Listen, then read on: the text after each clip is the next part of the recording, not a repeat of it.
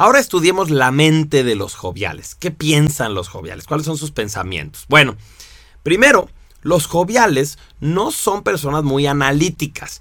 Esta glándula pituitaria posterior, a pesar de estar en el cerebro, no hace a gente que sea muy reflexiva, muy analítica.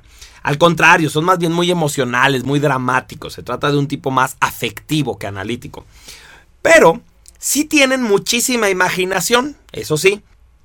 Y esta imaginación la utilizan para ser detallistas, para halagar y para apapachar.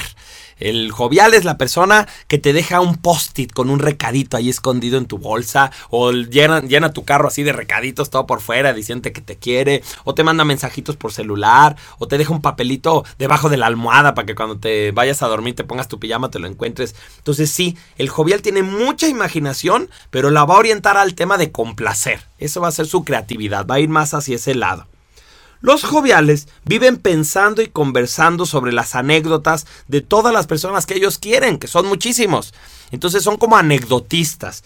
Te platican qué hicieron sus nietos, que sus hermanos no sé qué, que fíjate que mi papá fue el primero que hizo no sé cuál cosa, y así. Entonces te cuentan como muchas aventuras, como que las demás personas son una extensión de su vida.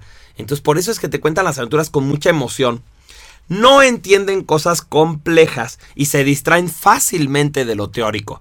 Por ejemplo, yo he notado que los joviales en un curso están más atentos como a cómo están las otras personas, si están contentos, si están aburridos, o en hacer amigos en los breaks, en los descansos, en vez de, pues, de seguir repasando a lo mejor el tema, empiezan a sacar los emails, organizan la lista del club de amigos, se quedan de ver para echar un cafecito o así. Entonces, si el jovial como que no está tan interesado por la teoría, está más interesado por la vida social que pueda generar.